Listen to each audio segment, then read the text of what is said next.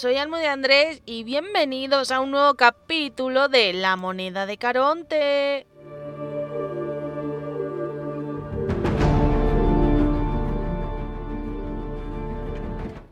Bueno, hoy tenemos varias curiosidades y vamos a continuar con las curiosidades sobre los animales. A ver también si me acuerdo dónde me quedé la otra vez porque no me acuerdo nada, nada, nada. Pero bueno, ya sabéis que nos podéis escuchar a través de la página sonsonmetal.es, la pestaña LMDC, que es la moneda de Caronte, y vamos a empezar con las curiosidades.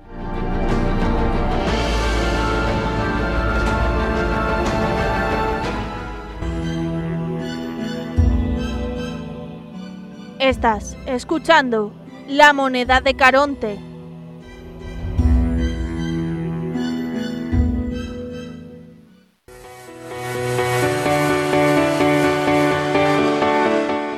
Ponte la Chapa amplía su catálogo, personaliza llaveros, chapas, pines, imanes, espejos, lanyard y cuelga bolsos y mucho más. No te lo pierdas, haz tu pedido en Ponte la Chapa.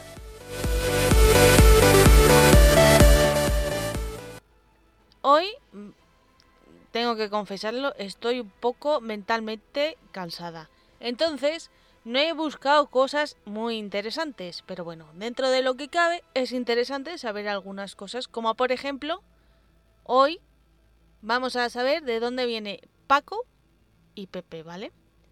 O sea, ¿por qué a los franciscos se les llama Paco y por qué a los José se les llama Pepe? Pues todo viene, vamos a empezar con los Pacos, todo viene de eh, San Francisco de Asís, ¿vale? Que eh, se le llamaba Pater Communitatis. Claro, eh, la abreviatura de estas dos palabras era pa.co. Y ahí tenéis, Paco. ya os he dicho que hoy no era una cosa muy eh, rebuscada. Otro día vendré con otros nombres. Vamos a continuar con Pepe, porque claro, Paco y Pepe, digamos, son los nombres más eh, o hipocorísticos más famosos. ¿De dónde viene Pepe? Bueno, pues como sabéis, José era el mm, padre adoptivo de Jesús, que eh, se llamaba a ese tipo de padres, no adoptivos, sino, bueno, sí, adoptivos. Se les llamaba pater putativus, que viene a ser padre supuesto o padre putativo o padre adoptivo. Y la abreviatura de pater putativus era Pepe, con lo cual el nombre de Pepe viene de ahí. Os habéis quedado to locos. ¿Tienes una empresa y no tienes merchandising o tienes un cumpleaños y no sabes qué regalar? Pues no te preocupes, que el arte de Mía te ayuda con tu problema. Puedes personalizar tazas, vasos, sudaderas, gorras, bolígrafos y muchas cosas más. Ponte en contacto con el arte de Mía al teléfono 621 37 40 52. Sus redes sociales son El Arte de Mía. La encontrarás en TikTok, Facebook e Instagram. Y su correo es contacto arroba elartedemia.com. Ya sabes, envía tu logo o tu foto y personaliza tu merchan o tu regalo. En El Arte de Mía. Anúnciate con nosotros, aquí, en Sons of Metal.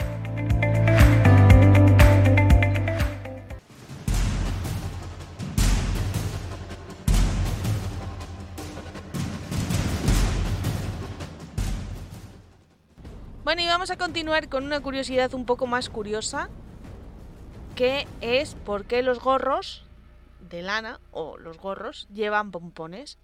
Os prometo que otro día traigo fantasmas y cosas paranormales, pero es que hoy no me apetecía rebuscar mucho. Pero bueno, es lo que hay.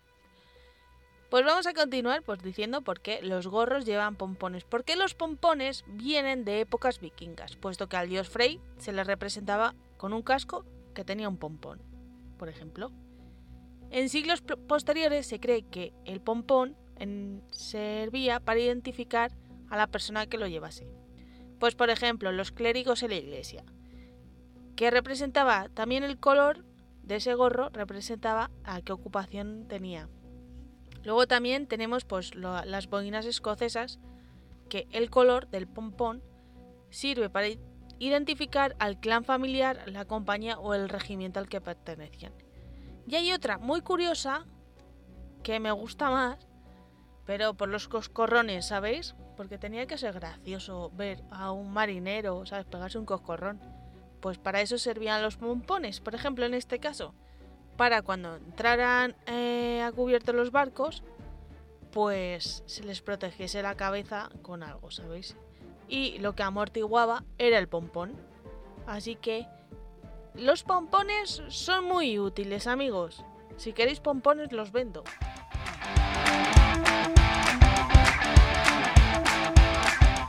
El armario de mi Maire consigue ropa vintage, chaquetas, pantalones, camisetas, todo lo que estás buscando, ella lo tiene. Apunta a su Instagram, arroba mimaire.vintage, ya sabes. Busca y encuentra.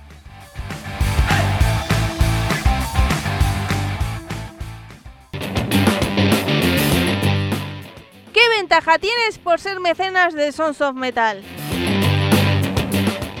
Escucha de forma anticipada y sin publicidad los programas de Sons of Metal y La Moneda de Caronte. También tendrás contenido exclusivo y en primicia en nuestra comunidad de iVoox. Ya sabes, por 1,49€ en nuestro canal de iVoox Sons of Metal, hazte mecenas.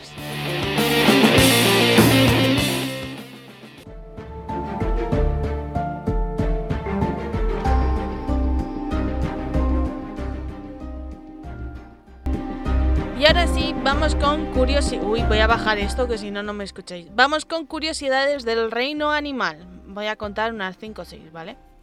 Bueno, vamos a empezar con las gallinas. Yo voy a decir una cosa. Las gallinas es el ave, aparte de las palomas, que más miedo me da porque son unas... Pi. son muy malas y pican mucho, que lo sepáis. O sea, a mí me hizo gracia. Voy a contar una anécdota, ¿eh?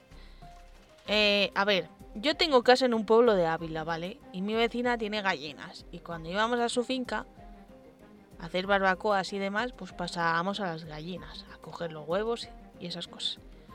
Em, mm, no picaban, ni atacaban, pero a mí me daban respeto.